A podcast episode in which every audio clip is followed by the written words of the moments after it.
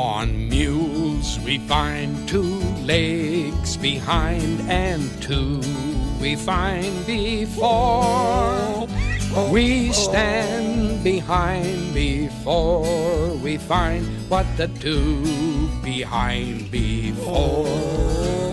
When we're behind the two behind, we find what these before. So stand before the two behind, behind the two before.